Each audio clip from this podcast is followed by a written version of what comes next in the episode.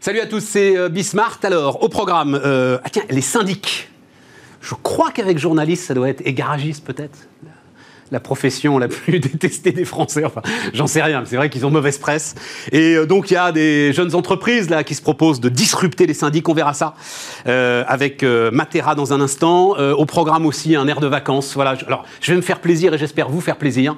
Mais toute la deuxième partie de cette émission, je vais rediffuser une interview formidable euh, de Serge Trigano qui était venu nous voir. Il sort un bouquin. Mais même toi, Benjamin, t'as pas connu ça. T'es trop jeune aussi avoir 20 ans dans les années 70, quoi. Je, crois que c'est. Ça a peut-être été dans les pays développés. Avoir 20 ans dans les années 70 dans les pays développés, ça a peut-être été le summum de l'histoire de l'humanité, non? Tu crois pas? Enfin, Probablement. euh, et avant ça, donc, euh, on va parler euh, macroéconomie, tendance de marché en ce moment. Il y a beaucoup de choses qui se passent, donc on y va avec Benjamin Melman. C'est parti. Benjamin Melman, donc euh, Global CIO, Chief Investment Officer pour euh, Edmond Rothschild Asset Management. Euh, donc j'ai écrit Nouveau régime de marché, mais alors, au-delà des marchés, moi ce qui m'intéresse, c'est qu'en fait, vous qui regardez les marchés, vous êtes sans doute les plus fins analystes de la macroéconomie, parce que quand même, globalement, on a beau dire, il y a quand même un lien euh, entre les deux. Parfois, c'est, parfois, c'est à la marge, mais voilà. Euh, on est dans une situation compliquée, euh, Benjamin, j'ai l'impression. Entre, alors tu parles, j'ai, beaucoup aimé, tu dis statistiques d'inflation erratiques. Ça va partir dans tous les sens. Et pourquoi est-ce qu'elles sont à ce point importantes, ces statistiques d'inflation? Elles sont très importantes parce qu'on n'a jamais fait autant de plans de relance aux États-Unis. On a vécu euh, trois décennies de, de chute de l'inflation. On s'est habitué à une inflation très faible. Et finalement, on arrive dans une situation complètement inédite, qui est improbable, ce qu'on a connu l'année dernière. On voit enfin le fiscal de retour. Mais enfin, euh, pas qu'à moitié. C'est-à-dire que, ce que quand on fait la somme des plans de relance qui ont été mis en place aux États-Unis, c'est juste monstrueux, Ouais. avec une Fed derrière qui monétise euh, amplement et à tour de bras. Et donc, euh, tout le monde se pose la question qui est, mais après tout, est-ce que l'inflation est morte? Alors ça, c'était le débat d'hier. Et est-ce qu'elle va pas repartir? Ouais. Or, là, on est dans un contexte où, comme on le sait, avec la crise du Covid, il y a plein de pénuries partout, sur les semi-conducteurs, sur le bois, sur énormément de choses. Et donc, avant qu'on puisse voir éventuellement cette inflation économique ou monétaire repartir, il y a une petite période où techniquement l'inflation peut repartir pour des raisons que ponctuellement, eh ben, la demande va être supérieure à l'offre au moment où la demande se libère en, en quelques semaines et l'offre reste encore un peu. euh, Et c'est pour ça qu'on va avoir des statistiques erratiques, mais qui va continuer à cultiver la question de fond, parce que c'est qu'il y ait quelques mois de, de rebond de l'inflation, c'est pas un sujet. Le vrai sujet, c'est ce que l'inflation est vraiment en train de repartir. Voilà. Et, et- et ces statistiques, comme celle qui est tombée euh, aujourd'hui, vont continuer à nourrir la question qui est mais mon Dieu, est-ce que l'inflation est vraiment morte? Est-ce qu'elle n'est pas en train de repartir après une- autant de, de, de politique économique Alors, on en parlait hier avec Denis Ferrand de Rexecode qui était à ta place. Il y a une pénurie, alors dont toi tu parles, hein, mais dont on parle finalement assez peu et qui est peut-être la plus importante, c'est la pénurie de main-d'œuvre Ouais. dans les pays développés. Et globalement, si les entreprises commencent, et on le voit aux États-Unis, c'est-à-dire aujourd'hui, là, tu as partout, euh, ça y est, 15 dollars de l'heure, venez chez nous, 15 dollars de l'heure, ils vont forcément devoir basculer 16, 17, 18. Et c'est là où tu rentres dans un cycle, effectivement, qui peut être un cycle inflationniste. C'est à ce moment-là. hein, voilà. Exactement. Celui-là, il serait, il serait inflationniste. Alors, cela étant, il y a quand même quelques raisons pour lesquelles beaucoup de, de- de gens ne sont pas revenus sur le marché du travail, hein, ce qui a, qui a- qui a été l'exceptionnelle allocation Oui. chômage, qui va commencer à disparaître à partir de la mi-juin dans 24 États et qui devrait libérer un peu plus de 3 millions de, de- de- de personnes qui touchaient l'allocation chômage tellement bien qu'ils n'étaient pas pressés de revenir sur le marché du travail. Donc c'est vrai qu'aujourd'hui on a l'impression qu'il y a une pénurie, mais il ne faut pas oublier qu'il y avait ces allocations chômage qui vont petit à petit disparaître et remettre des gens sur le marché du Alors, travail. je te donne la notion que nous a apporté Denis hier, qui est très intéressante. Tu iras regarder si tu veux. C'est que toutes les, en fait, les, la formation de la main d'œuvre est restée figée, pendant que l'économie, certes figée en apparence, était en fait en train de se transformer en profondeur et ressort quand même de ce Covid beaucoup plus digitalisé, beaucoup plus transformé. Ça c'est clair. Et donc l'adéquation demande main d'œuvre, on va peut-être avoir un problème. Absolument. D'où le, tu vois, voilà. Absolument. Mais, mais D'où le thème. sujet pénurie de main d'œuvre et tout. C'est absolument passionnant comme. euh, Absolument. On est d'ailleurs intimement convaincu qu'il va y avoir des dépenses de formation mais extraordinaires ces prochaines années. C'est tout un sujet. Il va falloir rattraper le retard. Ouais. Et en attendant, eh ben, on va peut-être être effectivement dans une nécessité d'augmenter les salaires parce que le gars qui sera euh, bien formé pour euh, ce que demandent les entreprises, il va avoir un pouvoir de négociation C'est vrai. redoutable. C'est vrai, mais il ne faut pas oublier qu'avant la crise, on avait un taux de chômage qui était incroyablement bas, Ouais. qui était en dessous de 4%. Et finalement, les salaires ne repartaient pas. Et C'est vrai. ça, défiait les lois de la gravitation. C'est vrai. Donc on a le droit de penser, et pour, pour toutes les raisons évoquées, qu'à un moment ou à un autre, ils vont repartir. Mais n'oublions pas qu'il y, a- il y a, avant la crise, on se grattait la tête en disant, mais pourquoi les salaires ne repartent pas aux États-Unis? Ils ne repartaient pas. Et alors, ça va nous amener euh, à l'Europe. Pourquoi est-ce que c'est si important que ça, en fait, l'inflation? Parce que l'inflation détermine les taux d'intérêt et les taux d'intérêt déterminent le coût de la dette. Et on sait à quel point on s'est chargé, euh, en, enfin, les États se sont chargés en dette. C'est ça le, Absolument. c'est ça la mèche qui pourrait euh, aller enflammer l'ensemble du système. Absolument, absolument. Bon, il faut voir qu'aujourd'hui, les- taux, ils sont quand même encore, surtout, faut parler de l'Europe, mais euh, je regardais par exemple l'OAT 8 ans, il se trouve que la dette française a une maturité de 8 ans. Ouais. On est toujours dans un univers de taux négatifs sur, le, sur, Sur huit 8 ans Ouais. On est toujours, alors c'est marginal. Sur 10, on est repassé un peu positif. Oui, là, légèrement. Voilà. Enfin, tout ça pour dire que les taux peuvent remonter encore un peu sans que ça soit euh, un problème. Aujourd'hui, on est à un niveau anormalement bas. Et effectivement, on peut an- anticiper des remontées de taux. Il faudrait que ça soit vraiment significatif et durable. Et durable, parce que c'est pas une remontée sur six mois, un an qui change sensiblement le, le coût du service de la dette. Il faut vraiment que ça soit quelque chose sur plusieurs années. Donc un changement de régime Ouais, tout à fait. pour que là, on commence à avoir un véritable problème sur la dynamique de la dette. Sachant que les, les dynamiques de la dette, comme on le sait, pour des pays comme malheureusement bah, la France, pas du tout euh, stabilisées. On a une dynamique de la dette qui, qui a, qui a énormément euh, monté ces dernières années. Mais on se retrouve en zone euro là. Alors c'est là aussi un sujet quand même. Enfin, est-ce que pour toi c'est un sujet?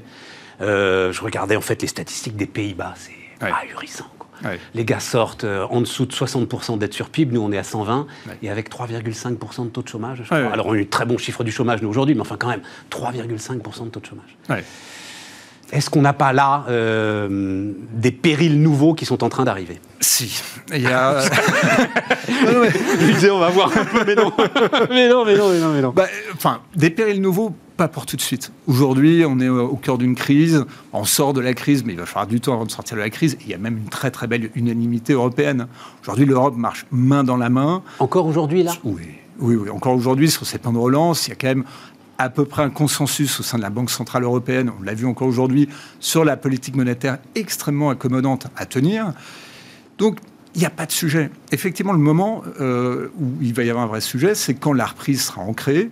Les pays du Nord vont commencer à dire c'est le moment de remettre de l'ordre dans les finances publiques et c'est le moment aussi de remettre de l'ordre dans la politique monétaire. Parce que les pays du Nord sont des pays épargnants, ne supportent pas cet univers de taux négatifs. C'est très compliqué quand on, est, on est des pays euh, épargnants, alors que nous, pays endettés, euh, c'est- Donc, le problème, et, et l'Europe est faite d'opposition, il ne faut pas se leurrer. Alors malheureusement, c'est vrai que, et c'est le problème de cette crise, c'est que les divergences fondamentales entre l'Europe du Nord et l'Europe du Sud se sont creusées. Donc ça, ça- ça promet pour demain, plutôt après-demain. Donc pour nous, c'est pas un sujet. T'appelles quoi après-demain? C'est quoi pour toi après-demain? 2023. D'accord. 2023, je pense que 2022, ça, ça- ça va encore aller. Et, et puis à un moment, hein, 2022, il y aura bien quelqu'un qui va siffler à la fin de partie euh, sur le thème. Bon, maintenant, il va, il va falloir remettre de l'ordre dans les finances publiques. Schäuble a déjà un peu commené. euh, Oui, oui, oui, du oui, oui. Bundestag. Alors, Oui. on se souvient de son rôle hein, pendant la crise grecque. Visiblement, euh, il reste, pardon pour cette expression très malheureuse, j'en ai pas d'autre, le concernant droit dans ses bottes. Non, effectivement, ça ne va pas. mais enfin bon, voilà, vous comprenez bien ce que je veux dire. Il reste déterminé, en tout cas, à euh, euh, euh, se servir des mêmes recettes Absolument. que celles qu'il a utilisées euh, contre la Grèce. Mais c'est le propre de l'Europe. Le- le- L'Europe est faite de, de dialogue, l'Europe est faite d'opposition, mais je trouve que l'histoire de l'Europe ces dernières années, c'est la capacité à, organiser ce dialogue. Et alors peut-être à la 23e heure, et ça, on sait que l'Europe, quand à une crise, met du temps parfois à réagir par rapport à une crise, mais, mais trouve une solution. Ce qui est sûr, en tout cas, c'est que la- la- l'accroissement des différences entre l'Europe du Nord et l'Europe du Sud fait que la prochaine vague, qui pour nous n'est ni cette année, ni l'année prochaine, peut-être éventuellement après, sera plus haute. Donc, La euh, prochaine vague de quoi bah, la- la- la- le prochain tsunami, entre guillemets, la, la prochaine crise La européenne. prochaine crise européenne.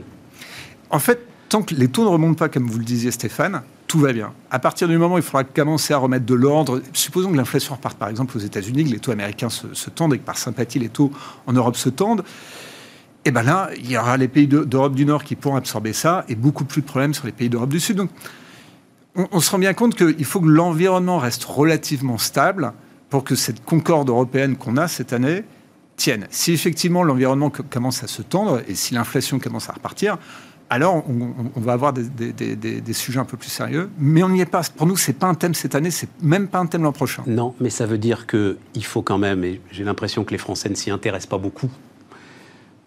Je vais reconnaître que moi-même, jusqu'à présent, je ne m'y intéressais pas beaucoup. Le successeur d'Angela Merkel est sans doute l'homme le plus important euh, d'Europe dans les années qui viennent. C'est-à-dire que euh, il, faut quand même qu'on regarde de très très près qui va succéder Angela Merkel. Ça va être très très important. Absolument, absolument, absolument. Non, non, mais indéniablement, il y a, Un mot parce que tu... Euh, ah oui, juste pour euh, terminer, j'avais oublié ça, il nous reste une 30, ça va. tu juges que les, les, enfin, les analystes Hein, parce que j'avais mal compris. Je pensais que tu jugeais les entreprises trop prudentes sur la, puissance de la reprise. Non, non, c'est des analystes qui sont trop prudents encore aujourd'hui sur la puissance de la reprise mondiale non pas qu'on s'attende nécessairement à une reprise beaucoup plus forte que ce qu'aujourd'hui les économistes euh, ou les analystes anticipent. Mais souvent, c'est le levier opérationnel qui est sous-estimé. Quand il y a une très forte croissance, la croissance des, profits peut être beaucoup plus forte que ce que les analystes anticipent. Donc, à même niveau de croissance, quand la croissance est très forte dans une grosse phase de reprise, on peut avoir un effet catapulte sur les profits bien plus élevés que ce que les euh, analystes ont mis. Ce qui Malgré les pénuries alors, Toi aussi, tu n'as pas peur des pénuries 40 secondes. Il y, a ce bémol-là qui est qu'effectivement, il peut y avoir des phénomènes de pincement de marge qui, cette année, euh, vont faire que cet effet-là sera amoindri. Mais on n'est pas inquiet, en tout cas du tout, par les prévisions très fortes de croissance de profit des analystes. Et on imagine même qu'on pourrait être encore surpris à la hausse. Pincement de marge. J'aime bien ça, j'aime bien cette expression. Benjamin Melman, donc euh, Global CIO pour euh, Edmond Rothschild Asset Management, était notre invité sur Bismart. On repart les amis, on repart avec euh, Raphaël Di Meglio. Salut Raphaël. Salut. On ne doit pas prononcer le G d'ailleurs à mon avis. Absolument, on dit Di Meglio. Di Meglio. Euh, cofondateur de Matera, euh, la révolution des syndics. Alors, ben, pourquoi j'ai écrit ça, révolution? Parce que tu as fait un, film. En fait, c'est si il faut bien dire les choses, Raphaël. Si tu es là, c'est que j'ai adoré le, film de pub que tu as fait. Alors, c'est deux choses. On va parler évidemment des syndics, etc. Mais on, va le voir là. Il va passer. Euh, c'est de l'investissement. Matera existe depuis combien de temps aujourd'hui? 2017. 2017. 4 ans chiffre d'affaires, enfin on a une idée de chiffre d'affaires, non, on veut pas donner notre chiffre d'affaires, machin, enfin bon, ça marche bien, ça marche bien, c'est une boîte en croissance, mais enfin c'est pas non plus, j'imagine, euh, des millions d'euros. Enfin, c'est des, millions d'euros. C'est des millions d'euros. Au-dessus de 10 même? Un peu en dessous. Un peu en dessous. Ça, ce film qu'on voit là, alors il faut pas que tu le regardes parce qu'il faut que tu parles dans le micro. Euh, et puis tu le connais par cœur. voilà. Ce film qu'on voit là, ouais. Euh, il est très très bien fait, il a coûté cher. Pas mal, ouais. Il a coûté. Euh, je veux pas le prix, mais il a coûté cher. Ouais, ça, ça demande de l'investissement. Et si tu fais un film comme ça, ça veut dire que. Euh, alors, pardon, on va être un peu technique, mais je pense que mm. ça vous intéresse en termes d'achat d'espace. C'est-à-dire, un, on fait le film, et deux, ensuite, où est-ce qu'on va le diffuser? Et c'est bien ça qui coûte le plus cher, quand même. Hein, voilà, Absolument. Et donc, un film aussi exigeant, c'est pas pour le diffuser sur YouTube, euh, j'imagine. Non. Tu as d'autres ambitions. Voilà. Alors, même si YouTube peut euh, euh, venir en, complément de la télé, c'est la télé qui. C'est la télé. Oui, bien sûr. Et donc, ça veut dire, tu, te dis, il faut aujourd'hui mettre beaucoup d'argent, donc sans doute, j'en sais rien. Tu peux me donner le prix de la campagne, tout compris? Complètement. En gros, on a payé un million d'euros. Et voilà, c'est ça ce que je mm. dire. Il faut mettre un million d'euros sur la table pour créer une marque, c'est ça le, sujet? Ouais, il y a très clairement un enjeu de créer une marque pour nous. En fait, on est dans un secteur très B2C, donc il faut qu'on aille convaincre tous les copropriétaires de France et de Navarre qu'on est la meilleure solution pour leur copropriété. Et donc il faut aller euh, voilà, toucher chacun d'entre eux pour qu'ils connaissent Matera et qu'ils votent pour nous en Assemblée Générale. Ouais, voilà, c'est ça. Hmm. Et donc, alors je, le décris le film. Ben voilà, on est euh, là, c'est le début justement, ça tombe bien. Je le décris pour ceux qui nous écoutent à la radio ou en podcast. C'est séance de copropriété où tout le monde s'endort. L'assemblée générale. Assemblée générale. Ouais, la fameuse. J'ai jamais connu ça de ma vie, donc ah euh, je te fais confiance. Bah, ah faut, faut le vivre. Euh, hein, faut acheter un appart pour le vivre. voilà, c'est ça. Faut acheter un appart pour le vivre. Et tout à coup, voilà, il y a quelqu'un qui se lève et qui dit ça peut plus durer. Ça peut plus durer, quoi. C'est exactement ça. Et c'est Matera, c'est un peu ça. Ça peut plus durer. Il y a d'autres choses qui sont possibles. Il faut faire bouger les choses. Qu'est-ce qui peut plus durer? Alors, où sont les sujets? Parce que, alors, il se trouve que euh, je connais bien parce que j'ai suivi son parcours de manager dans d'autres boîtes, euh, l'actuel patron de Foncia. Ah. Qui est un gars qui me semble. Tu dis ah c'est quoi Mais alors c'est quoi Et, euh, je vais je vais le dire avec un peu de brutalité, mais Ouais. tu penses qu'en gros ce sont des escrocs ces gars-là euh, Non. aujourd'hui? Non, non, non. Et je pense pas que Philippe Salle, euh, Ouais. que, que vous mentionnez, soit du tout un escroc. Je pense qu'il y a eu des pratiques euh, un peu abusives, etc., mais c'est une minorité. Nous, on- on- notre constat, c'est plus que le, le modèle du syndic est plus possible aujourd'hui. En fait, aujourd'hui, un gestionnaire de copropriété, il a 50 immeubles à gérer et il gère de l'argent qui n'est pas le sien. Donc, il n'a aucun temps opérationnel à accorder à chacune des copropriétés. Et en plus, il n'a pas les mêmes intérêts que les copropriétaires. Ça veut dire que c'est pas lui qui paye ses charges à la fin de l'année, c'est pas lui qui habite dans l'immeuble. Et nous, notre modèle, si vous voulez, il permet de euh, réaligner les intérêts des copropriétaires sur ceux qui décident. En fait, nous, on désintermédie le secteur et on permet aux copropriétaires de décider directement sur les prestataires, les contrats, la vie de l'immeuble, sans avoir besoin d'un intermédiaire. Donc tu fais une marketplace. En fait, on fait un, un- un logiciel de gestion, quoi, grosso modo, avec de l'accompagnement humain pour les sujets complexes.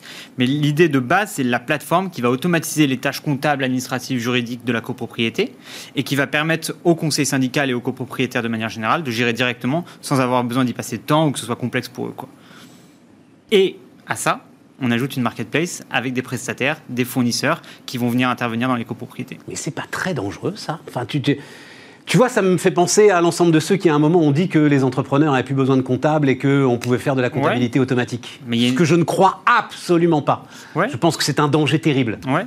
Et ben il y a une boîte magnifique qui s'appelle Georges Pointec, enfin qui s'appelle Indie maintenant, qui a créé un robot comptable pour. euh, alors c'est plutôt pour les professions li- libérales au début et maintenant pour les petites SARL et qui permet aux, euh, aux professions libérales et aux petites SARL de gérer directement leur comptabilité avec ce- ce- cet outil. Ils ont levé 30 millions d'euros avec Singular Non, mais je veux- je veux- et ils vont ils vont exploser en Europe. N'allons pas. Enfin, alors, euh, Payfit. je veux bien qu'on aille sur ce sujet-là. euh, Vous avez déjà interviewé Firmin non? De chez de chez Payfit, Firmin Zocchetto. Bien sûr, Payfit, et puis, mais, il y en a énormément. Je pense que c'est un risque considérable. C'est-à-dire, le risque juridique aujourd'hui pour un entrepreneur Hmm. est un risque très important. Hmm. Et euh, automatiser euh, sa comptabilité pour épargner, euh, je fais le calcul dans ma tête, euh, ça va vous coûter quoi? Allez, si vous êtes auto-entrepreneur ou petite profession libérale, 50, 100 euros par mois. Hmm. Je trouve que c'est une folie. Voilà, je, je le dis comme je le pense. Hein, Ouais, euh, mais c'est pas qu'une question d'économie, la désintermédiation. C'est aussi une question d'expérience utilisateur et d'avoir le contrôle sur euh, la donnée et la prise de décision.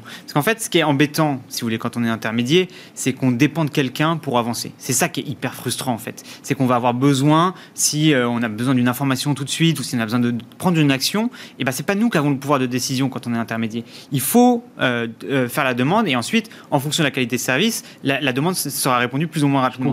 Ce qui est important, c'est de reprendre le contrôle et une question de pouvoir qui est hyper importante. Quoi. Je comprends parfaitement sur euh, enfin, l'aspect marketplace. Ouais. Je comprends parfaitement la mise en concurrence des différents acteurs. Ouais. Et effectivement, avec la meilleure volonté du monde, quand euh, vous traitez, combien tu dis, 50, euh, 50 copropriétés en même temps, Ouais.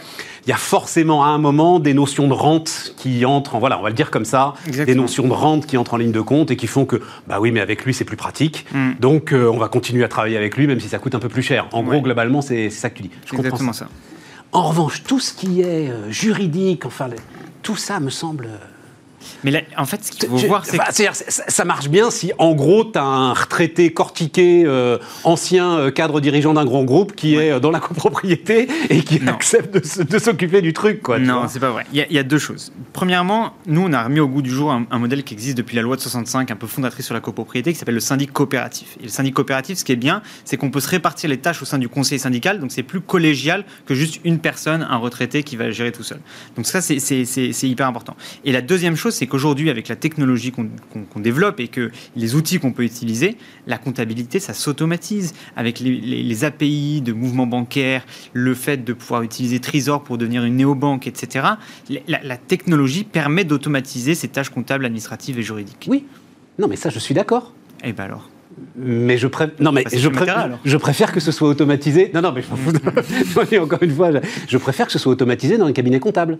Et je préfère qu'il y ait un moment. Mais je veux pas qu'on parle de comptabilité, on parle de, Mm. on parle de, on parle de syndic. Mais euh, je préfère qu'à un moment, il y ait quand même. euh, une notion, tu vois, de, de celui qui est le, bah, le professionnel Hmm. et qui euh, est capable d'alerter à un moment sur un risque juridique, sur une évolution réglementaire, sur. Enfin, tu vois, j'en sais rien. Mais en fait, tas d'éléments. Il faut arrêter Euh, d'opposer la, la technologie et l'humain. quoi. L'humain peut complètement venir en complément de la technologie. Euh, D'ailleurs, toutes les, toutes les entreprises de désintermédiation dont je parlais, euh, Georges Pointec, euh, Payfit, Ouais. ils ont une couche de, de- de support et de customer success qu'on appelle extrêmement forte. Il faut voir combien de personnes dans ces boîtes-là euh, recrutent en termes de juristes, de comptables Ouais, ça. et de gens du bâtiment, nous, qui viennent accompagner les Et copropriétés. qui font le back-office et qui font rentrer. Euh, qui mettent à jour en temps réel euh, l'ensemble des outils pour que, à un moment, on ne court pas justement un risque En fait, l'enjeu, c'est que la plateforme automatise les tâches du quotidien, que les experts soient là sur les sujets complexes. c'est une meilleure répartition des tâches Ouais, et c'est c'est ce qui permet de grandir euh, sereinement. Quoi. Bon, alors après, tu as tout un sujet, j'imagine, de barrière à l'entrée, c'est-à-dire que. Voilà. Ouais, ça c'est. c'est- Je pense que c'est assez propre à l'immobilier. Ça a pas mal évolué dans d'autres secteurs. Par exemple, aujourd'hui, on peut changer n'importe quand de fournisseur d'énergie, de mutuelle salariée, notamment grâce à Alan. Euh, aujourd'hui, sur le syndic, c'est sclérosé, quoi. C'est faut le dire comme comme ça. C'est très compliqué de changer de syndic aujourd'hui. C'est-à-dire que les gars, j'y connais absolument rien. Donc Ouais. vraiment, je te pose des questions ouvertes. Ouais. Les gars sont quoi Pieds et poings liés pendant. Vous avez signé avec un syndic, vous Alors. êtes pieds et poings liés pendant 5, 6, 10 ans. Enfin, je- Non. Non. Alors, les contrats, ils peuvent, ils, vont de grosso modo 1 à 3 ans. D'accord. Euh, et après, le, fait est que c'est le syndic qui a la main sur la convocation d'assemblée générale. Donc il faut mettre à l'ordre du jour, envoyer un recommandé à son syndic pour que ce soit l'ordre du jour de la convocation d'assemblée générale. Ensuite, le syndic il décide de, de- de l'ordre du jour et de la date de la- de la- de l'assemblée générale. Et ensuite, c'est lui qui tient l'assemblée générale et qui décide de qui intervient à quel moment, etc. Et c'est lui qui décide aussi de. C'est le pendu qui décide de la date de son exécution. Exactement. On me l'avait jamais exprimé de, de manière aussi limpide, mais c'est exactement ça. Oh là là. Et donc, ça, ça nuit à la qualité de service parce que ça crée des secteurs où il y a des rentes énormes. Et donc, peu importe la qualité de service, on est renouvelé. Et ça, c'est ça, c'est mauvais pour le consommateur. Et il faut une détermination sans faille pour euh, arriver, arriver au bout. Mais ça veut dire, toi, tu vends quoi? Tu dis, je vais vous faire économiser, un, j'imagine, c'est quoi, un pourcentage de charge? Voilà. Exactement. En moyenne, Je vous garantis. ouais, en moyenne sur nos copropriétés, euh, quand elles passent chez Matera, au bout d'un exercice, elles font 30% d'économie de charge sur le budget global de la copropriété. Et ça, c'est induit par deux choses. C'est d'une part, euh, les, les honoraires de syndic vont diminuer, bien entendu, mais en plus, grâce à notre modèle, comme ceux qui décident sont aussi ceux qui paient leurs charges, ceux qui habitent dans l'immeuble, et ben, ils ont tendance à mieux choisir les prestataires, mieux négocier les devis, Ah oui. mieux renégocier les contrats de l'immeuble. Ah oui. Et donc ça, ça induit des économies aussi. Et ces économies-là, ce qui est magnifique, c'est qu'elles les réinvestissent souvent dans des travaux qu'elles n'ont pas pu faire depuis longtemps. Travaux souvent en copropriété, ils ne sont pas votés parce que les charges sont déjà élevées, alors que là, on fait des économies et on les réinvestit dans des travaux, souvent dans des travaux euh, à long terme. Pas mal, non? Ah non non, c'est extra Bon, bah, trop bien. Non, non, c'est extra, c'est super intéressant, Mm. super intéressant. Non, non, et puis de toute façon. Mais donc, ça veut dire, il y a besoin de l'équivalent. Il y a encore besoin aujourd'hui de l'équivalent d'une loi Hamon, ce que la loi Hamon a apporté au secteur des assurances. Voilà, c'est ça. C'est besoin. de- ah, c'est ton rêve. Ouais, Voilà. Je me couche la nuit et je rêve de la loi Hamon pour, les, pour, la- pour le syndic. quoi. Et, et ça, la loi Allure qui a pourtant euh, mis le boxon absolument partout Ouais. dans l'immobilier, Ouais. elle n'a pas touché à. Non. Elle n'a pas impacté autant que ça les syndics. Ils ont été un, un peu impactés, mais pas autant que. Exactement. Mais il faut dire qu'ils ont un pouvoir d'influence assez important. Ça, tu sais, je sais pas. Ah ouais? Bon, on dit ça de tout le monde, le pouvoir d'influence. Tu, tu- tu- enfin, tu vois les professions les unes derrière les autres. Enfin, et regarde, tu l'as cité, regarde Alan. Ouais. Regarde, enfin, C'est fort, Regarde le secteur de l'assurance. Ouais. Enfin, voilà, c'est c'est, c'est- c'est sans doute le plus puissant des pouvoirs d'influence, Ouais. tout simplement parce qu'ils ils achètent la dette française, tu vois. Donc, Bah, euh, vous avez les gars, ils sont... Ouais. bon, et pourtant, tu y arrives, quoi. Ouais. Et bah c'est peut-être qu'on le fait pas assez bien, mais on va mettre Non, plus mais, d'efforts mais là-dedans. non, mais non, mais non, mais non, On va mais mettre non. plus d'efforts là-dedans. Mais non. Non, non, j'adore ça. C'est Mm. formidable. Bon, et donc, euh, encore une fois, parce que c'était l'origine euh, qui m'intéresse beaucoup, Ouais. c'est qu'à un moment, euh, la communication, et la communication bien faite, Ouais. c'est, le film est vraiment formidable. Bon, Euh, c'est- voilà, chapeau. c'est gentil. Et il faut dire aussi bravo à l'agence qui nous a accompagnés, qui est est l'agence Bell, Ouais. qui a fait un travail incroyable, avec Solène Madec qui est. Et j'imagine que tu as pris jeune agence pour une jeune entreprise, Ouais, en fait. pour casser les codes, etc. et. Exactement. C'est en fait comment ça s'est fait?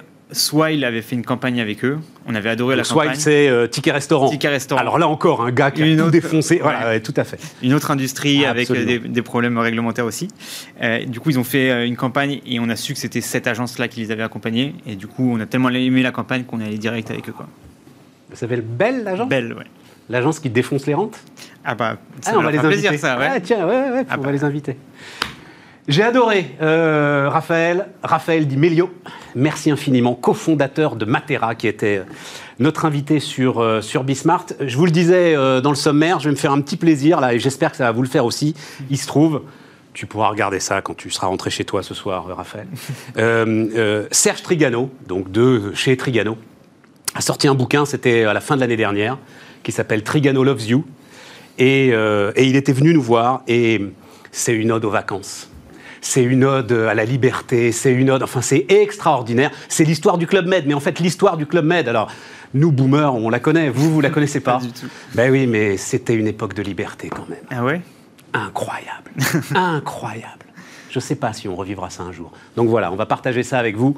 Et puis on se retrouve lundi sur Bismart.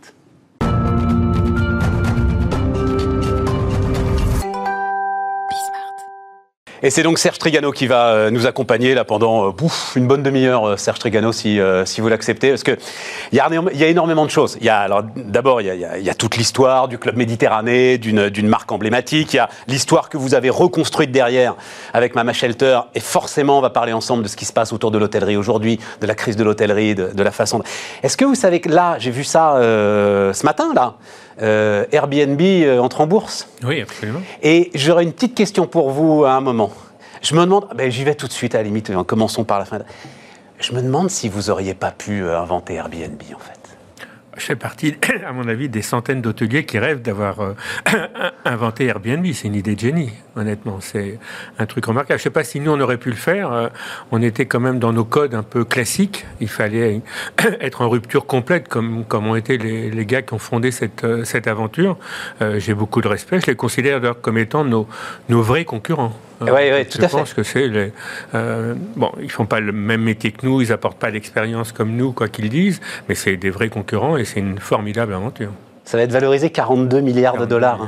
milliards, Plus que pratiquement toutes les grandes chaînes hôtelières mondiales. Eh, 42 milliards de dollars. Mais au, mais au moment où, alors euh, allons-y, Euh, euh, au moment où vous vous réinventez, parce que, euh, alors, euh, démarrons par euh, le commencement. Alors, le commencement, je, je fais tout. hein. Le commencement, c'est que vous écrivez un bouquin. Un bouquin qui s'appelle Trigano Loves You. Voilà. Il fallait qu'il y ait amour forcément quelque part. Absolument. C'est c'est ce qui lie toutes nos aventures. Et, et- et c'est quand même. Alors, moi, je le mets euh, au cœur des années 70. En fait, c'est presque plus au cœur des années 60, le- le- la grande saga Club Med. Mais enfin, quand même, c'est cette période, on va dire, charnière, 65-70. Euh, et c'est. et c'est- pour le coup, c'est une période où l'amour veut dire quelque chose, non? Quand, euh, quand on essaye de lancer des business ou des choses comme ça. Oui, c'est une période de, de libération des mœurs. Euh, c'est une période où on- on- on- la guerre s'est terminée quelques années auparavant. euh, dans les années 60, elle a, elle a à peine 10 ans, 15 ans euh, qu'elle s'est terminée. Donc c'est des gens qui ont été complètement frustrés, qui ont, été, qui ont manqué de tout, d'amour, de nourriture, de sport, de vie. Voilà. Et donc l'idée de génie de, de Gilbert et de Gérard, Gérard Blitz et Gilbert Trigano, c'est ben, on, on va leur redonner de l'amour, on va leur redonner de la vie, on va redonner ça. Et et ça a été un des, un creusets de la création du Club Méditerranée. Vivre enfin, mais alors ce qui s'appelle vivre face au soleil, à la mer, au vent, et rire, et chanter, et pêcher, et nager. C'est le très bel éditorial de Marcel Ansen, qui, qui était un grand, euh, grand journaliste sportif qui a accompagné le club au début et qui a écrit ce texte que je trouve magnifique. Mais, il est, mais, mais c'est de la littérature. Ah oui, est- mais, il est, mais il est sublime. C'est un poème. hein. Ouais. Vivre enfin, mais alors ce qui s'appelle vivre face au soleil, à la mer, au vent, et rire, et chanter, et pêcher, et nager. Et vous voyez, euh, Serge, je voyais cette phrase, et elle m'émeut encore, cette phrase-là, parce que je me dis, mais où est-ce que maintenant je peux faire ça? À mon avis, il y a peu d'endroits. Et là, tout est dit. Enfin, dans ces quelques lignes, tout est dit.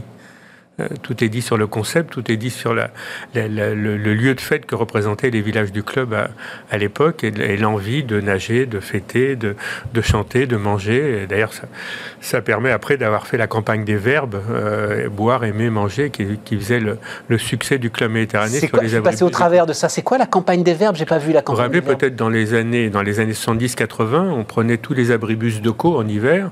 Et il y avait des photos sublimes de Ben Simon et de toutes ces équipes extraordinaires.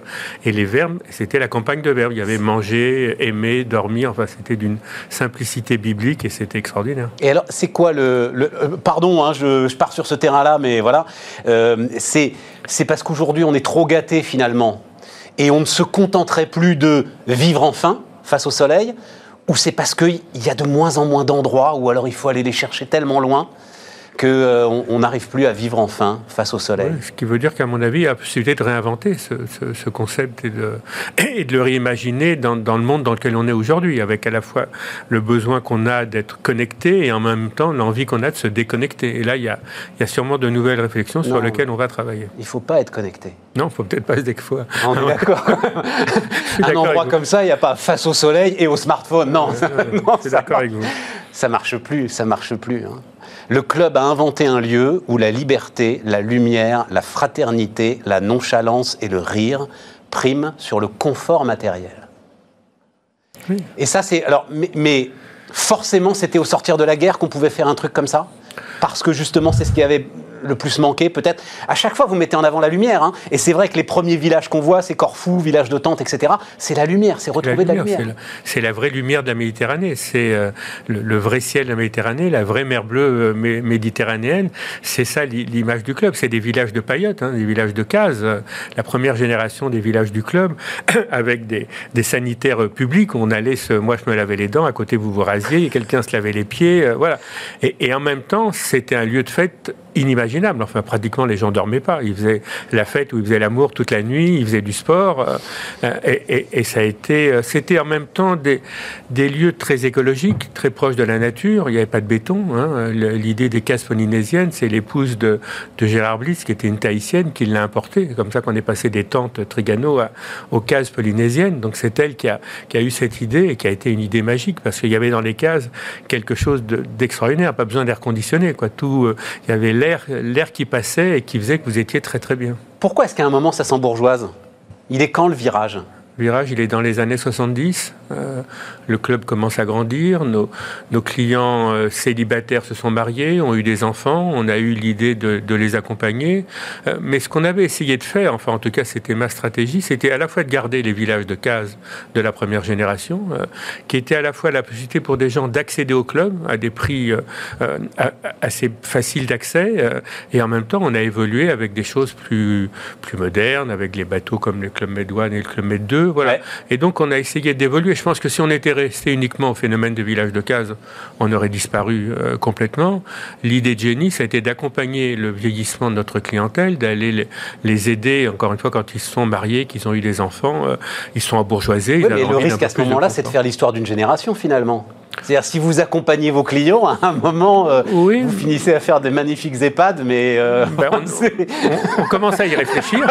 et je pense qu'il y, a tout à faire dans ce monde-là. Mais bon, ça, c'est un autre, euh, c'est un autre, un autre tome du livre.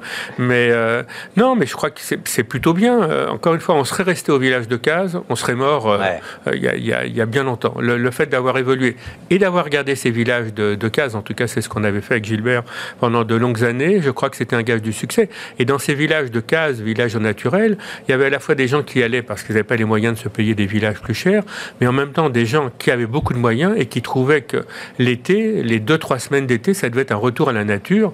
Et vous aviez dans les parkings de ces villages-là des BMW, des Mercedes, de gens dont on pouvait imaginer qu'ils pouvaient se payer de très bons hôtels. On va aller hein, sur euh, ce avec quoi vous démarrez d'ailleurs le bouquin, une trahison qui aura été la chance de ma vie. Mais euh, quand vous regardez, est-ce que, enfin, je sais pas, est-ce que vous commentez aujourd'hui la stratégie du Club Med? Non. non, non, non, c'est fini. Février 97. L'histoire s'arrête à ce moment-là. L'histoire s'arrête à ce moment-là.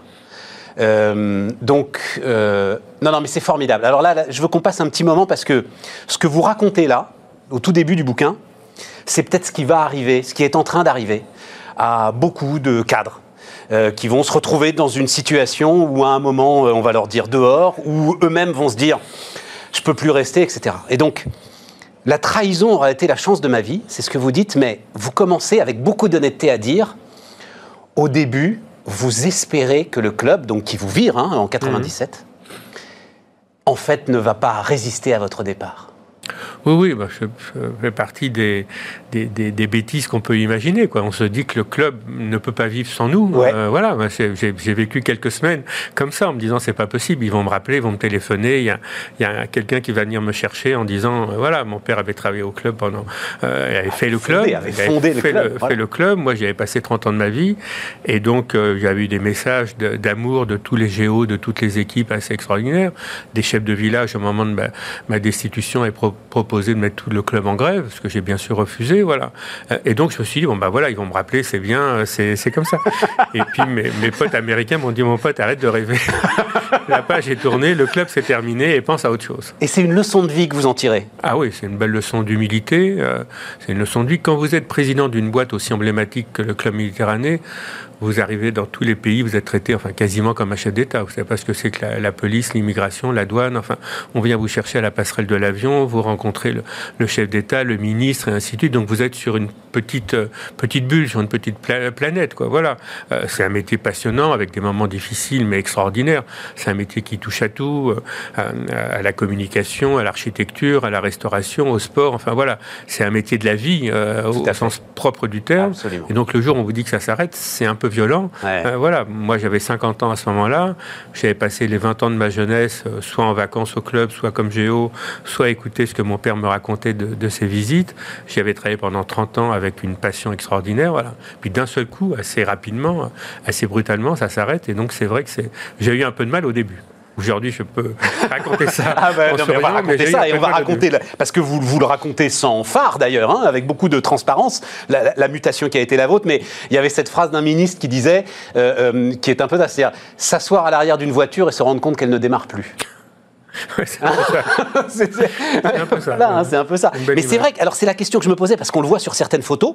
Les chefs d'État sont là pour les inaugurations du. Quand le Club Med, effectivement, dans les années 80, et alors pour le coup, sans doute au fait de sa puissance, euh, ça devient un équipement pour un État important et notamment sans doute un indice de développement et une éducation de développement, non euh? Dans les années 80, les bureaux sont place de la Bourse.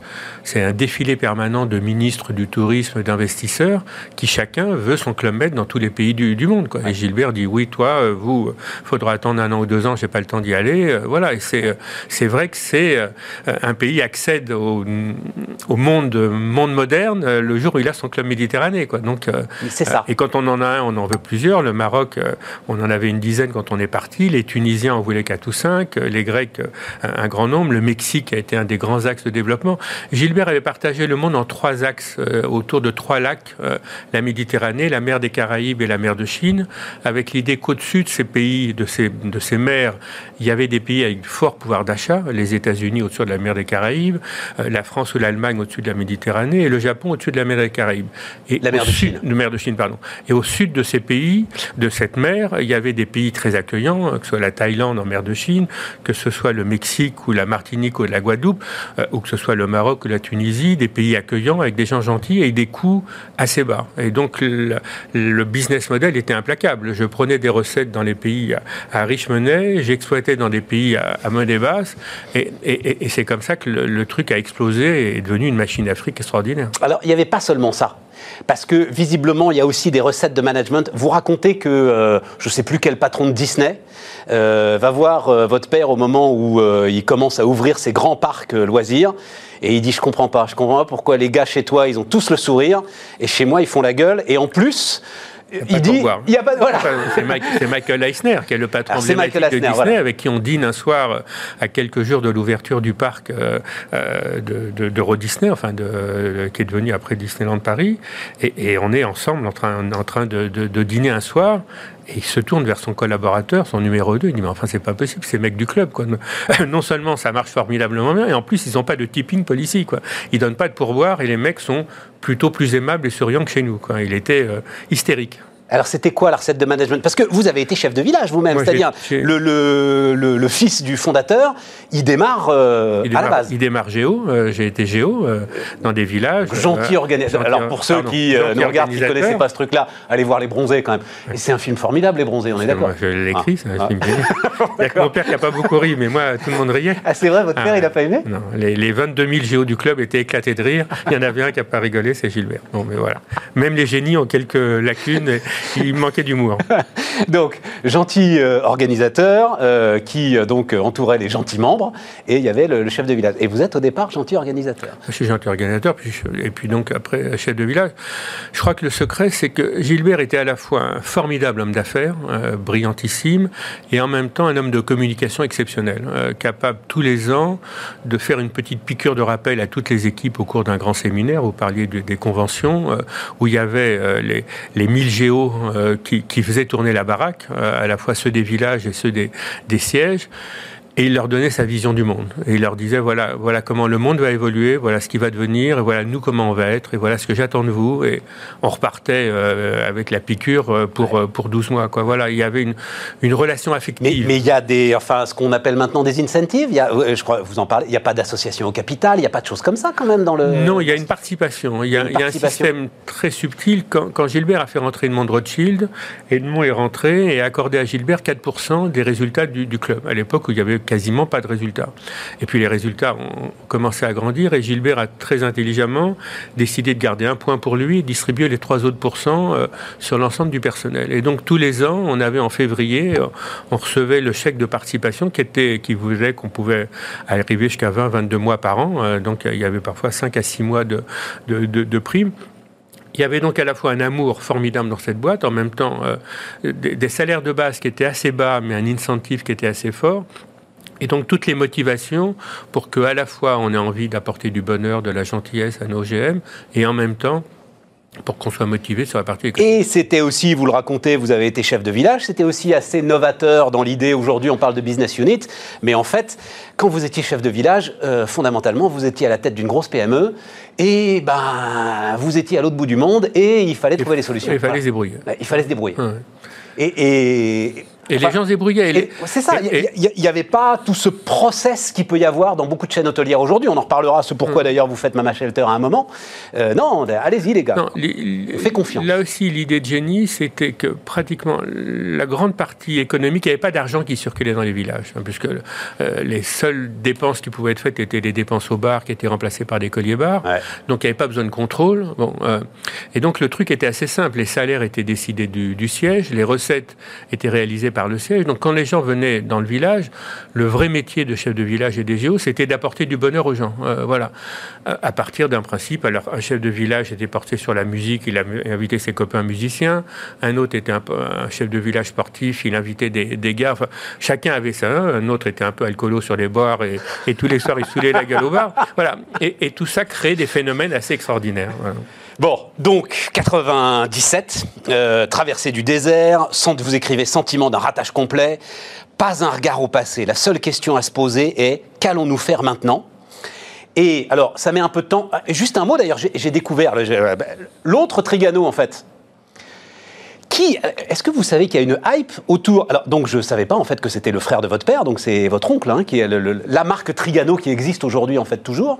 Il y a une petite hype depuis le déconfinement, vous savez ça, euh, ça, Et ça vaut aujourd'hui pratiquement euh, 2 milliards et demi. Euh, ça a pris 35% de bien parce que, voilà, post-Covid, ben, finalement, on retrouve euh, et le camping-car, etc. Et tout. C'est pas mon oncle. Hein. ça a été repris par un autre, un monsieur qui s'appelle Feuillet, et c'est lui qui a développé le qui a développé cette marque. Mais quand vous allez voir, parce que vous allez voir votre oncle, vous avez une idée de tente radicalement moderne. C'est la marque Trigano telle qu'elle existe aujourd'hui. C'était autre chose. Ah, Lui, il avait développé, il avait, André avait développé une marque qui s'appelle Campéole, qui était des villages de vacances, euh, voilà, avec des, des, tentes. Et donc l'idée, ça avait été de réimaginer le camping avec lui, avec Philippe Stark, et de réimaginer quelque chose. D'accord. Et c'est encore pas alors le Trigano qui aujourd'hui la marque Trigano marche très très fort. Ben oui, mais voilà, vous portez de l'immatériel. Absolument. Voilà, vous êtes désémantisé, comme aujourd'hui. Il, y a forcément une image d'évasion qui tourne autour de, Trigano. Et en fait, ce qui est assez génial, et il faut qu'on parle de ça maintenant, c'est donc, euh, j'ai cherché, je ne crois pas qu'il y ait, alors si euh, l'un de vous qui regarde ça euh, me donne l'exemple, je veux bien, on a des... Alors, ce qu'on dit sur le capitalisme familial, la première crée, la deuxième consolide, la troisième dilapide. Ouais, comme vous dites. Alors des fois, ça va plus vite. Dès la deuxième, peut dilapider. Parfois, on voit des fils ou petits-fils réinventer la marque familiale. Mais alors, sortir et faire autre chose, je pense que Gilbert, c'est unique. Je sais pas. C'est possible. ouais, possible. Je crois que c'est unique. Et alors, vous le racontez, il se trouve que ça me permet de rendre hommage à un entrepreneur incroyable, dont le nom, je le découvre d'ailleurs, est aujourd'hui un peu oublié, qui m'a appris énormément de choses, qui s'appelle Jacques Borel. Jacques Borel, c'est aussi les années 70, c'est la restauration au-dessus des autoroutes. Et vous le voyez dans un voyage au Mexique, c'est ça, il, il essaye de placer des Il, tickets est- restaurants, il- venait d'être euh, dégagé de, de- de sa boîte, il avait été sorti de sa, sa boîte. lui aussi. Et je le vois tout seul avec sa petite valise. Il était en train d'essayer de vendre, je crois, les, les chèques, des, des chèques de restauration, enfin la formule des, des, chèques telle qu'il a développé euh, en, en- en Europe. Et moi, c'est un truc qui m'avait beaucoup marqué. On était avec Gilbert, on était une douzaine de personnes, des cadres du club, ainsi de suite, d'espèces de tribus quoi, qui se Toujours. Et de voir un homme tout seul comme ça, qui avait été un, un grand patron, ça m'avait euh, filé un petit choc. Quoi. Je m'étais dit, euh, à la fois, qu'est-ce qui peut m'arriver demain comme ça? Puis en même temps, je m'étais dit, ça m'arrivera jamais. Le club, j'y suis pour. euh, je vais y mourir, euh, je vais mourir sur scène et je vais mourir au club. Euh, voilà. Mais ça m'a aussi effectivement donné l'idée que dans les hôtels qu'on allait créer, euh, il fallait qu'on s'occupe des gens qui sont seuls euh, et, et, et- et qu'il n'y ait pas Vous ce sentiment de l'ensemble de ces voyageurs professionnels. Moi, je l'ai été. Et dans ma, dans, dans ma vie de journaliste euh, reporter, euh, il y a de nombreuses années, j'ai exactement ce que vous avez décrit avec Jacques Borel, je l'ai vécu. Il y a des endroits, effectivement, où vous êtes seul au monde. On l'a, on l'a tous vécu. Moi, je- quand, quand j'ai quitté le club et que j'ai fait le tour pour essayer de trouver des investisseurs, avec ma petite valise et vous attendez, que ce soit à Casa, à Paris ou ailleurs, euh, le rendez-vous qui met du temps à arriver, vous êtes tout seul, vous, dans un restaurant qui est un lieu un peu, un peu triste quand vous êtes seul, sinon vous êtes dans votre chambre avec un plateau repas insipide et un regard à la télé qui est- il n'y avait pas Bismarck à l'époque, c'était, euh, il n'y avait rien à regarder. euh, voilà. Rien à regarder. Voilà. Et, et- et donc, je, me suis dit, là, il, faut- il y, a, il y a- il y a un angle d'attaque. hein, et c'est ça a été un des angles d'attaque de Mama Shelter, que les gens qui voyagent seuls se sentent, euh, euh, se sentent considérés et pas mis un peu à l'écart et, et que ce soit pas trop triste. Et donc, ça veut dire, oh, mais juste à un moment quand même, euh, parce que vous parlez, vous vous êtes fait rouler par le roi du Maroc, c'est ça hein, On s'est fait un peu avoir par les Marocains. C'est-à-dire, Vous faites toute l'étude pour un super village vacances, vous êtes sorti du Club Med, vous vous dites, mais ça c'est intéressant, hein, parce qu'au départ, votre premier réflexe, c'est quand même de refaire la même chose. Le, le départ, c'est de se dire, on va, ils nous ont dit qu'on était des nuls, on va quand même leur prouver qu'on n'est pas aussi nuls Voilà. que ça. Et donc, on va refaire un village de, de vacances encore mieux et on va le faire dessiner par Philippe Stark et donc, on- dans les pays avec lesquels on avait gardé de très bonnes relations, il y avait la Tunisie, le Maroc. Bon, il, il s'avère qu'on se retrouve au Maroc, on trouve un très beau site, euh, voilà, et qu'au moment où on va commencer les travaux, après de longues attentes de permis, de trucs, de machin, le, le gouverneur de la province de Marrakech nous explique que le terrain, faut l'oublier et que et qu'il faut en trouver un autre, voilà. Parce que a- le roi, il, le il a roi. trouvé que vous aviez finalement une bonne idée, et peut-être qu'il a vu les études aussi. En plus, il alors, pour être honnête, on ne sait jamais si c'est vrai, si c'est le roi ou si c'est un quelqu'un de l'entourage. hein. Mais Je n'ai pas cherché à savoir, l'histoire était terminée. leçon, faut pas essayer de recommencer la même chose. Oui, et puis et puis il faut être prêt à, à rebondir, quoi. Voilà, bon, on a, on s'est dit allez, on laisse tomber cette histoire-là, et c'est à ce moment-là qu'on a commencé à réfléchir au concept d'une hôtellerie de ville différente. Un de mes patrons emblématiques m'avait dit ne creuse jamais dans un trou que tu as rebouché. Hein, cette Non, phrase, ouais, elle est- ouais, voilà, voilà. Et donc, ouais, vous faites le miroir, c'est-à-dire que Club Med, donc, euh, on peut la reciter, vivre enfin, mais alors ce qui s'appelle vivre face au soleil, à la mer, au vent, et bien là, on se retrouve en ville, dans les endroits en plus pas les plus marrants des villes, parce que euh, bah, vous il n'y a pas beaucoup de sous, donc il faut faire attention au foncier, dans des petites chambres. Oui, euh, si vous voulez, ce qu'on s'est dit, on est au début des années 2000. hein, moi, j'ai donc quitté le club en 97. On a perdu un peu de temps sur le, Maroc. On est au années 2000. L- L'analyse qu'on fait du métier, c'est qu'il est en train de changer. Ce qui avait fait la richesse du club méditerranéen dans les grandes années, c'était une époque la famille était solide, la mer Méditerranée était une mer de paix, le soleil apportait que du bonheur, et les gens prenaient 3-4 semaines de vacances et ils se décidaient pratiquement en janvier-février. Bon. En l'an 2000, c'est fini. La famille est closée en vol. Un mariage sur deux se, se termine par un divorce, donc ça, ça crée une nouvelle donne. On part plus trois semaines en vacances, sinon quand on revient, on a perdu son job. La mer Méditerranée, malheureusement, est devenue une mer un peu plus difficile et un peu plus compliquée. Et le soleil, on nous dit que ça donne le cancer. Voilà. Donc on s'est dit, réfléchissons et essayons de trouver un autre territoire. Et c'est là qu'on a pensé à la ville. Et, et moi, mon discours est de dire, le XXe siècle, c'était le tourisme des plages et le 21e siècle sera le tourisme des villes. Euh, Parce que les maires des villes ont fait un travail formidable, les Juppé, les Aubry, les Moudins, le maire de Rome, enfin de toutes ces villes, euh, que les villes, on y accède facilement en temps normal, hein, en dehors du, drame qu'on vit actuellement. Euh, il y a les low cost, il y a les, TGV qui, mettent toutes ces villes à, deux heures de, Paris. On va à Bordeaux hein, et on peut aller voir une exposition, voir un match de foot, écouter un concert, visiter un musée. les villes se sont réinventées et on s'est dit, bah, essayons de, de regarder. Et à l'époque, sur les villes, il y avait une hôtellerie classique traditionnelle, euh, bon, euh, ou une hôtellerie familiale. Très normée, justement. Très normée. Très normée, un peu cher. Un peu cher. une franchement triste, quoi. Voilà. Enfin, je les connais. dire du mal, hein, parce que, bon, Accor est bah. notre actionnaire, donc je peux pas. Mais voilà. Bah, il fait tout pour euh, changer ça. il a complètement changé. Et, et, donc, on s'est dit, il y a peut-être un truc à inventer. Et c'est comme ça qu'on s'est mis à réfléchir au concept du Mama Shelter. Et, là, ensuite, comment on fait? Parce que moi, ça m'intéresse. Par exemple, vous racontez qu'il y a un débat sur. Alors, attendez, non, non, avant ça. Parce que euh, vous rendez hommage à vos fils. Mais enfin, on ne sait pas trop, quand on lit le truc, quel rôle ils ont vraiment joué euh, dans l'histoire. Donc, en fait, c'est eux les vrais inventeurs du concept Mama Shelter ou c'est vous finalement on, est une tribu à avoir inventé le Mama Shelter. Euh, il y a à la fois la famille Trigano et il y a un personnage qui a été extraordinaire, c'est Philippe Stark. Euh, euh, Philippe Stark, moi je l'avais rencontré à l'époque où j'étais encore au club. J'avais essayé de l'attirer au club. On était en train de, signer un contrat pour que Stark devienne le directeur artistique du, club. Bon. Et puis l'histoire se termine. Bon. Et, et, donc les nouveaux dirigeants du club essayent d'attirer Stark et Stark dit moi je suis tombé amoureux des Trigano, je, je reste avec les Trigano. Et, il a eu la gentillesse pendant toutes ces années un peu longues, on l'a trimballé au Maroc, en Tunisie, au Mexique, enfin il a été extraordinaire, hein. chaque fois de redessiner un, un, projet encore plus beau que, que, les autres. Hein, voilà. Et donc c'est avec lui qu'on a commencé l'aventure du, du, Mama Shelter, c'est lui qui a apporté la créativité, c'est lui qui a dessiné le premier Mama de la rue de Bagnolet et qui en a fait un lieu emblématique euh, avec des, euh, les graffitis sur les murs. les... les graffitis sur le mur, mais des chambres petites parce qu'il n'est pas question qu'on y reste? Oui, parce que c'est le concept du club du début, quoi. C'était un peu comme les cases. Il faut juste se laver, faire l'amour. Faire l'amour,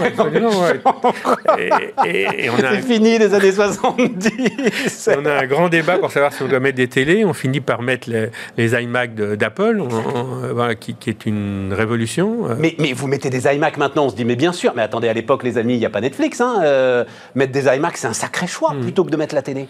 Oui, on a, on a pris comme ça un certain nombre de choix. On, fait appel à un, grand cuisinier qui est Alain Sanderin, qui est un, des, grands chefs étoilés français qui accepte de, de redessiner une nouvelle euh, cuisine. Voilà. Et donc, avec toute une équipe, encore une fois, autour de Philippe, de mes fils qui ont apporté la modernité, on a, et c'est ensemble qu'on a inventé, plus on avait un, partenaire au début qui s'appelle Cyril Aouizerat, et c'est toute cette bande qui a, qui a inventé le Mama Shelter. Il y a quelque chose de génétique. Moi, depuis, ça fait 15 ans hein, que j'écoute les entrepreneurs, que vous me faites rêver. Et je me dis, alors, je me dis deux choses. Je me dis, un, c'est quelque chose qui est quand même du domaine de l'artistique. Vous avez des intuitions, vous les entrepreneurs. Vous lancez des trucs. C'est voilà, c'est du domaine de l'artistique. Mais quand même, votre père, vous, vos fils, il y a un gène de l'entrepreneuriat quelque part.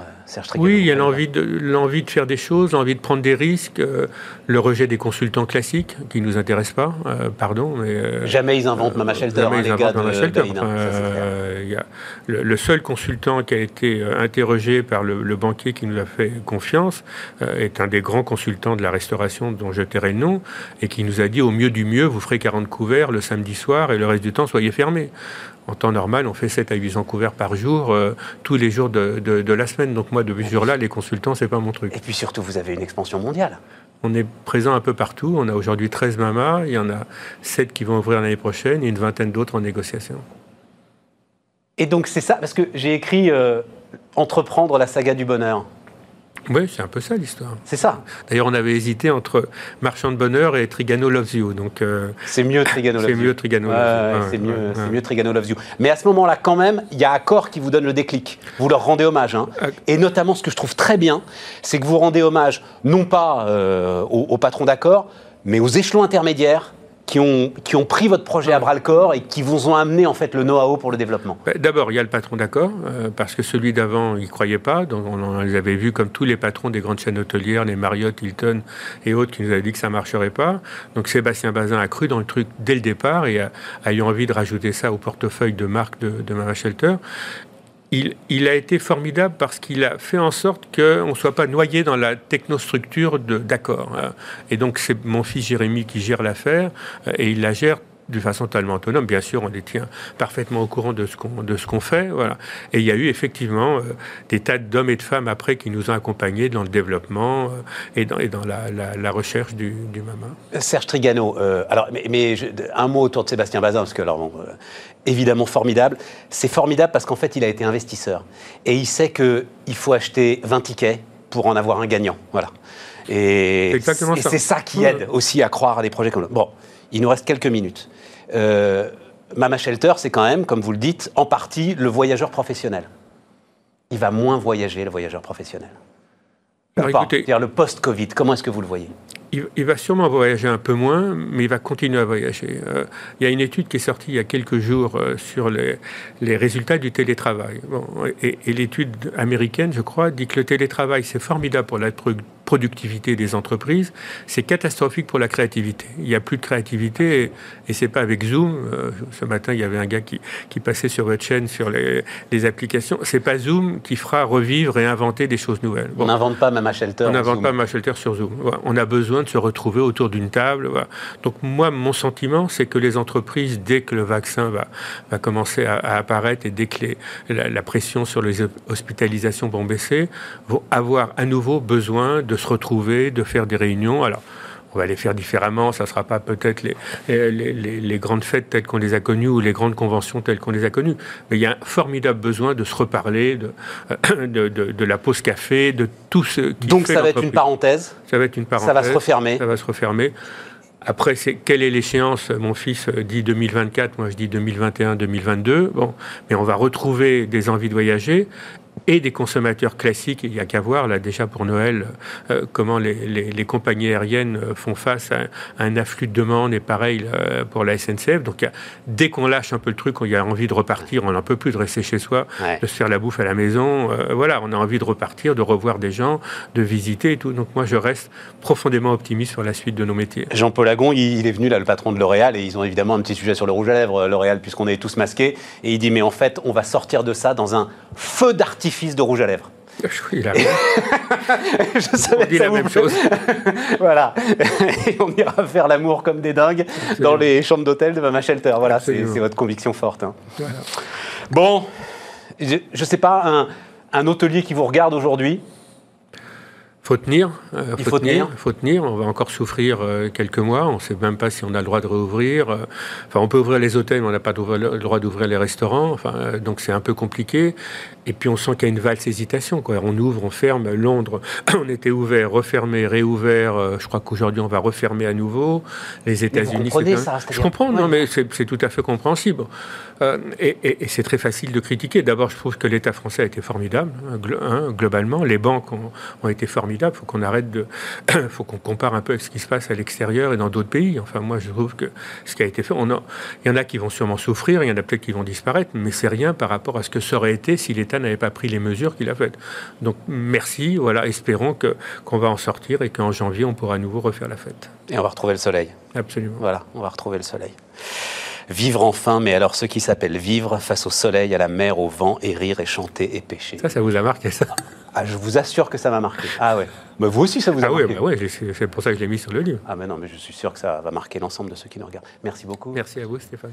Serge Trigano qui était notre invité sur Bismart. Et nous, les amis, on se retrouve demain.